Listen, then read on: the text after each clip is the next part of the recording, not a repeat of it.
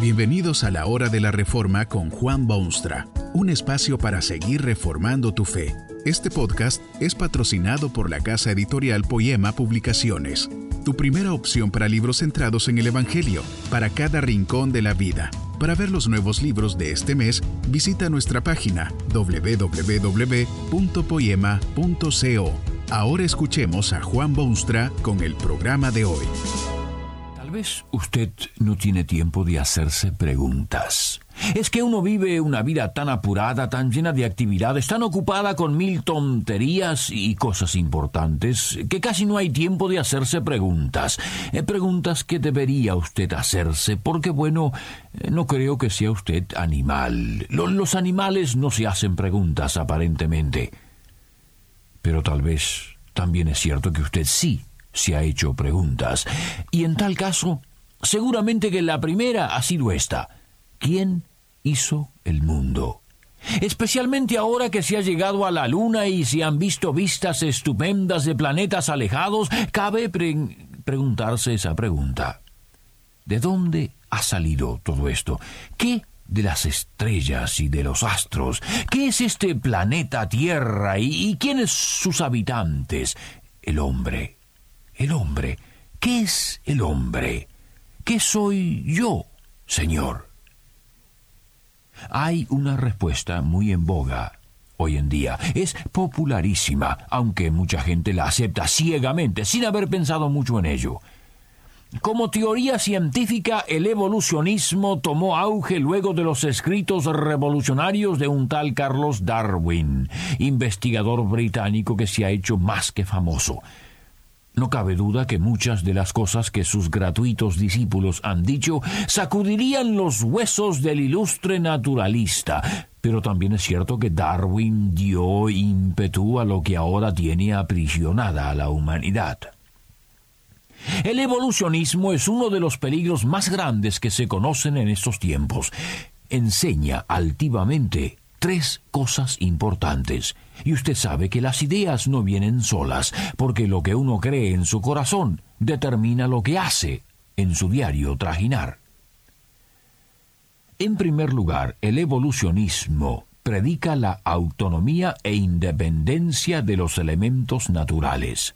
No le interesan las cosas de Dios, sino las de la naturaleza. Los elementos naturales son totalmente independientes y funcionan sin intervención alguna de Dios o creador o soberano de ninguna clase.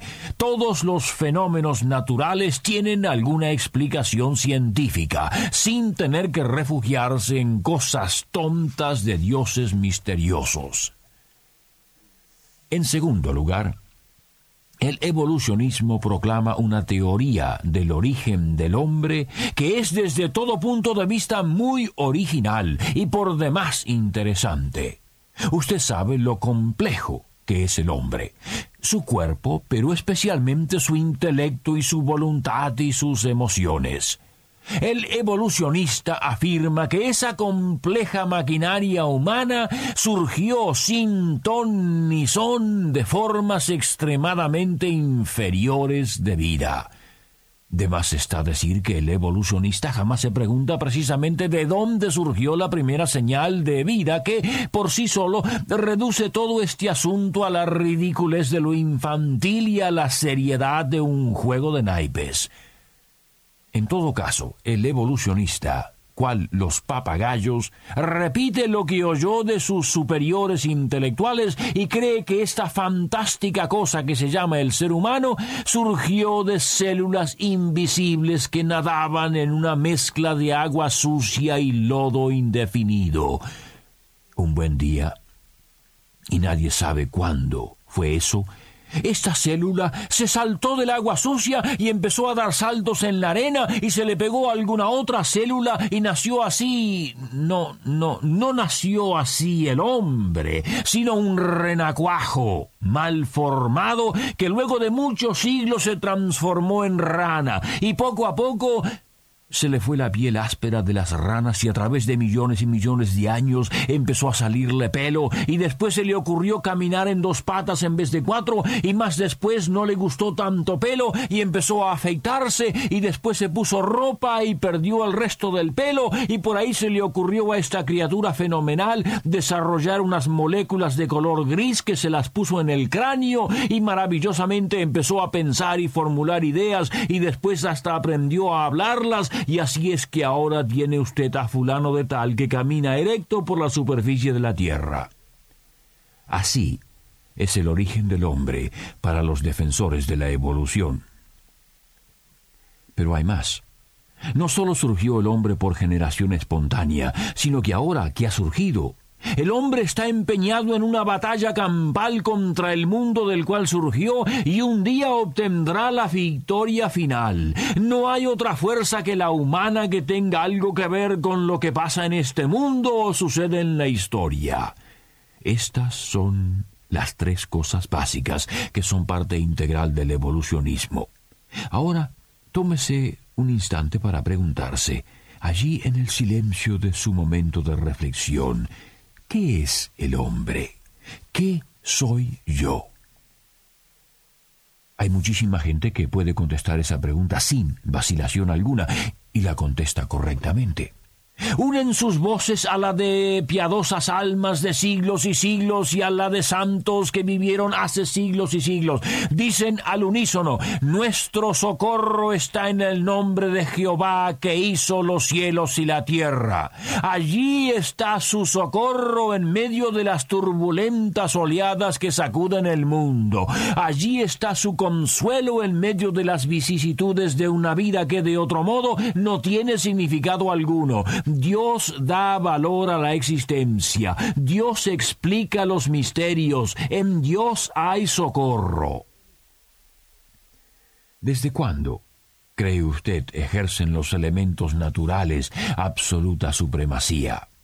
La naturaleza posee enormes poderes, ciertamente como la adoración de los paganos claramente lo demuestra, pero esa naturaleza está en las manos omnipotentes de Dios. Dios la usó para sepultar una vez a la total humanidad en torrentes de agua. Dios ha utilizado esas fuerzas naturales para despertar a los dormidos, para castigar a los malos, para advertir a los que andan por malos caminos. Es Dios quien envía su sol y sus lluvias sobre justos e injustos y sobre pecadores y santos. Por eso dice el que se levanta por la mañana, gracias Señor por este nuevo día. Por eso piden los hombres de campo que Dios envíe lluvia en tiempos de sequía. Por eso pueden los técnicos más calibrados intentar el envío de cohetes a planetas distantes. No es cosa de caprichosa naturaleza, sino de metódico Dios. ¿Qué derecho tiene el hombre, el evolucionista, de echar a Dios de su mundo? ¿Qué clase de mundo sería este si fuese dejado estrictamente a las leyes naturales? ¿Sería eso mejor explicación de terribles terremotos, de tormentas destructoras, de días placenteros de primavera? El evolucionista tiene un mundo empobrecido porque no hay quien lo cuide ni se preocupe por él. Y el hombre serían necesarios otros tantos millones de años, como dicen los evolucionistas que ya existe el mundo, para convencer al hombre inteligente de hoy que es descendiente de renacuajos. No importa cuánto tiempo se le quiera dar, el hombre es demasiado sublime, noble, inteligente, magnífico para esa clase de malabarismos mal llamados científicos. Hay una diferencia no sólo de cantidad, sino especialmente de calidad entre el más refinado animal y el más atrasado ser humano. El evolucionismo está jugando con pólvora cuando proclama su teoría del origen del hombre. El mundo se ve así en peligro de la superioridad de alguna raza. Esta raza se ha desarrollado más que la otra y es en consecuencia más digna y se atribuye el derecho de eliminar a las demás.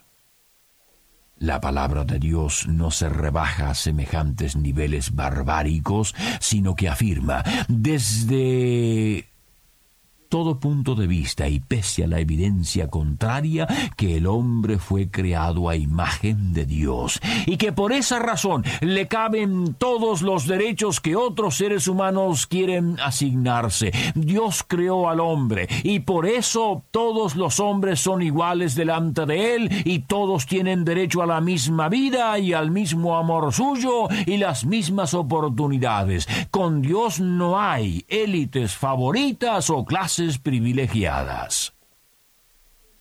¿Los hombres llevarán a la victoria final? Dan, ganas de largarse a carcajadas ante semejante osadía del evolucionismo. ¿Han mejorado acaso el mundo desde que el hombre pasó de renacuajo a humano? Eche usted un vistazo a la historia y contemple la degeneración humana, el vergonzoso trayecto recorrido, la sangre derramada, los odios engendrados.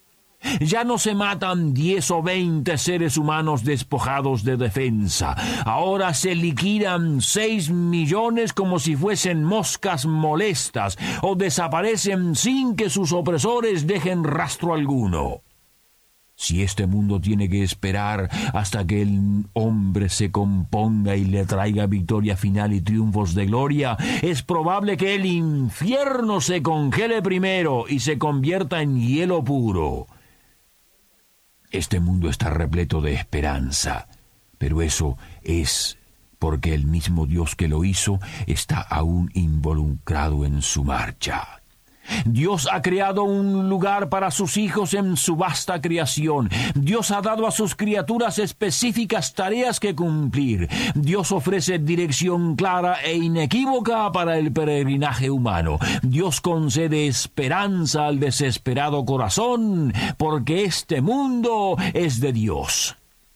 Dios hizo el mundo, Dios hizo al hombre, y no los ha abandonado. Su reino avanza, su causa se extiende. Su Hijo vendrá un día hacia el fin de todas las cosas y renovará esta viejísima tierra y hará nuevos cielos y nueva tierra.